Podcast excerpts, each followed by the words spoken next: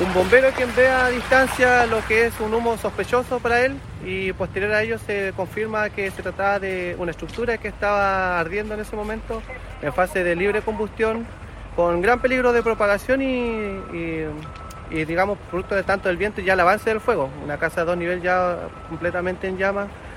por lo cual se procede a despachar a las unidades del sector urbano. Posteriormente, una vez que ya todas las unidades están siendo despachadas al sector urbano, eh, se procede a ordenar la segunda alarma de incendio para que